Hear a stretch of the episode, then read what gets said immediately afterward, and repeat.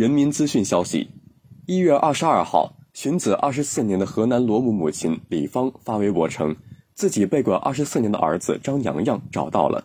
一月二十三号，李芳乘坐从漯河到武汉的高铁，随后乘车前往武汉天河机场。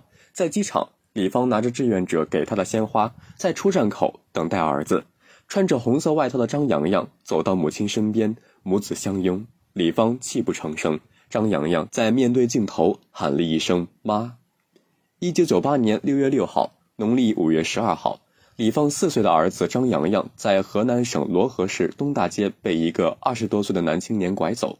当年李芳在当地开了一家理发店。六月六号那天，一个二十多岁的男青年在店里洗了头后离开，随后到理发店对面的小卖部买了火腿肠、方便面，将在小卖部门口玩耍的张阳阳拐走。李芳回忆。他在附近找了好几圈，小卖部老板才告诉他，洋洋被你们家亲戚拐走了。我哪来的亲戚啊？我没有亲戚。李芳回答。自此后二十四年，李芳再没得到关于儿子张洋洋的消息。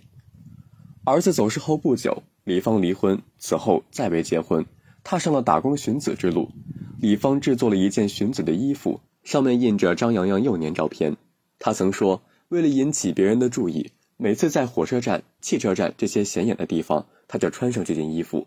二十四年来，他辗转多地，火车票、汽车票装满了两袋子。二十四年寻子，李芳大多带着希望出门，又失望而归。直到二零二二年春节前夕，他终于收到了好消息：张阳阳被樊劲松、赵书杰等重庆公安打拐团队找到。一月十九号，李芳采集了血样。鉴定结果显示，正在海南工作的小伙正是他被拐二十四年的儿子张阳阳。